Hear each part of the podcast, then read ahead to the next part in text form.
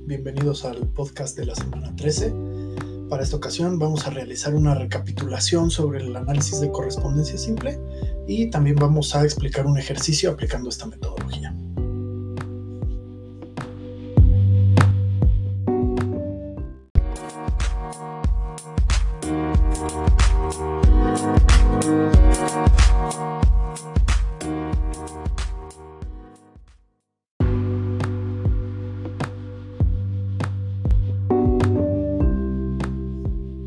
Bueno, sabemos que el objetivo de algunas técnicas multivariadas consiste en explicar con un menor número de dimensiones, que son factores o componentes, esta información inicial.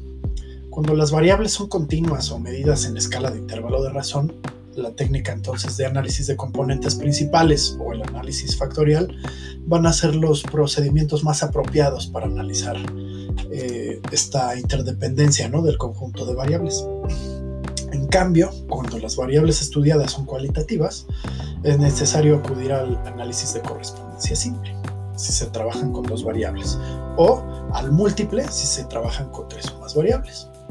Eh, para obtener estas dimensiones que van a permitir interpretar de forma rápida las relaciones de interdependencia del conjunto de variables originales.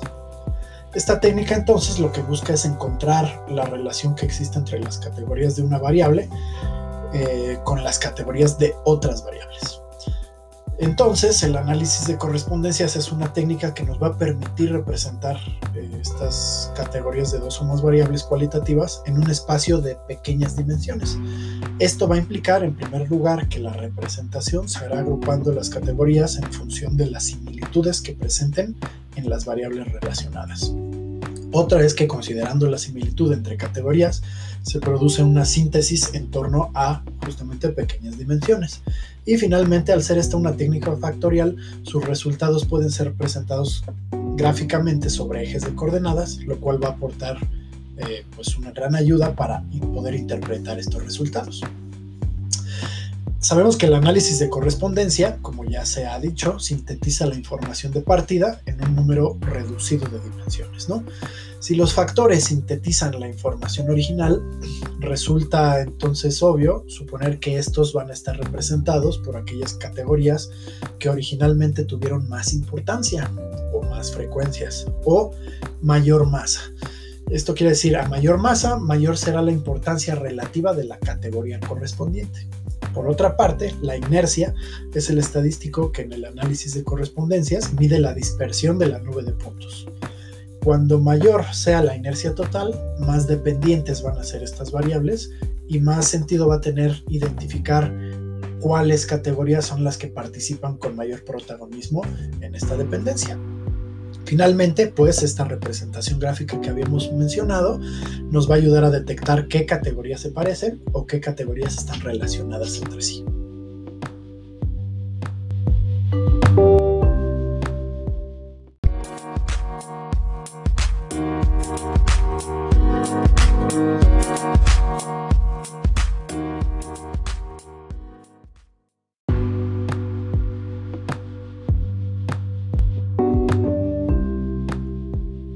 Bueno, una vez mencionado este pequeño resumen, vamos a dar paso al ejercicio de esta semana.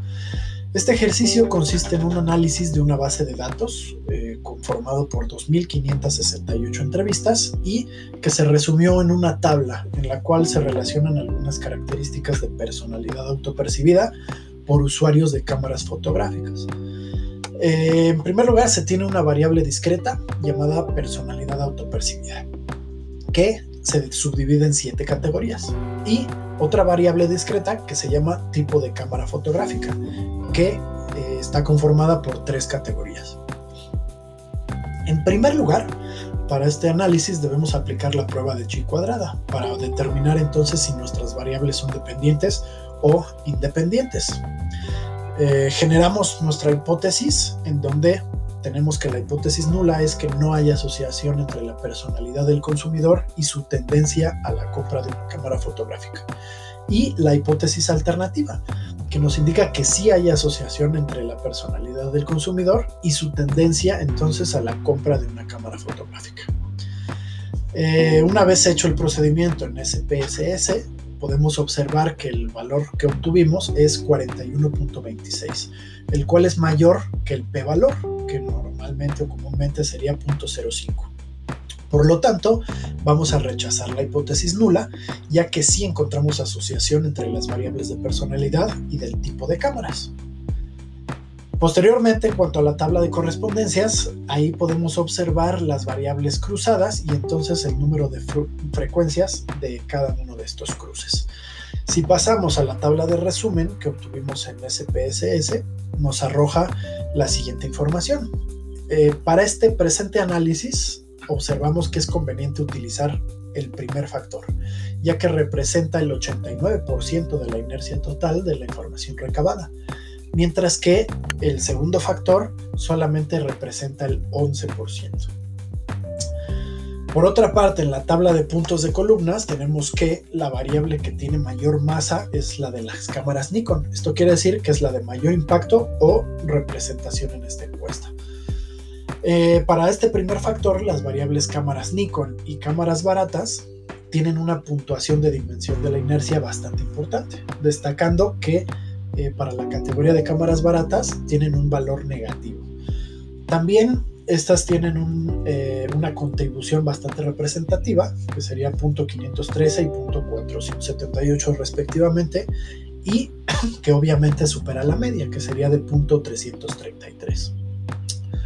Mientras que para el segundo factor, tomando en cuenta que su inercia es bastante más baja respecto al total, que decíamos que era el 11%, eh, la variable cámaras caras sería la que tiene lugar en, esta, en este factor, teniendo una contribución representativa de 0.65 y su calidad de representación sería de 0.902, lo cual es bastante alto, por eso se considera. Por otro lado, en la tabla de puntos de filas, encontramos que la variable inteligentes es la que tiene mayor masa, 187, por lo que tiene una representación ligeramente mayor que la del resto. Eh, justamente en este punto de filas, eh, esta representación está bastante equilibrada entre todas las variables. De la misma manera que en el caso anterior encontramos que en el factor 1 las variables de las filas con mayor puntuación son conformistas y poco hábiles, con menos 678 y menos punto 611 respectivamente. Mientras que el de inteligente es un poquito más bajo con punto 428 positivo. En el segundo factor podemos observar que hay dos variables con una puntuación representativa, poco hábiles con menos punto 451 y conformistas con punto 433. En cuanto a la contribución de estas, las variables que superan los valores de la media en el factor 1, que sería la media .142, son solo tres variables. Conformistas, que tiene .359 positivo, poco hábiles con .319 positivo e inteligentes con .286 positivo. Mientras que para el factor 2, las variables poco hábiles y conformistas parecerían tener mayor puntuación de inercia que en el factor 1. Finalmente, con esto podemos ver las asociaciones representadas gráficamente en nuestro plano cartesiano de dos dimensiones que presentamos en el trabajo escrito, el cual podemos interpretar de la siguiente manera a partir de estos datos eh, anteriormente mencionados. En primer lugar, el factor 1, que es el que explica en su mayor parte el análisis, nos indica que tenemos dos variables principales. Por un lado las cámaras baratas y por el otro las cámaras Nikon. Asociado a estas dos variables, que analizamos mediante columnas, tenemos que cada una de ellas se asocian a su vez con las variables de personalidad, que son siete, y hallamos lo siguiente. Las personas que eligen cámaras baratas, por lo general, se autoadscriben con una personalidad conformista y poco hábiles para la fotografía. Mientras que, por otro lado, los usuarios que eh, utilizan cámaras Nikon se consideran inteligentes, dominantes, creativos y con una mentalidad más abierta. Y si nos pasamos al factor 2 para analizar la tercera eh, comunalidad de variables, tenemos que esta representa de mejor forma a los usuarios que utilizan cámaras caras. Estos se perciben de cierta manera como poco conformistas, pero con mayor habilidad. Y también se, se perciben más refinados por el costo de la cámara y con un poco de mentalidad abierta. Digamos que se acerca tal vez un poquito a los usuarios de cámara Nikon, pero sin tanto profesionalismo. Y bueno, esto sería más o menos el análisis de esta tabla de variables.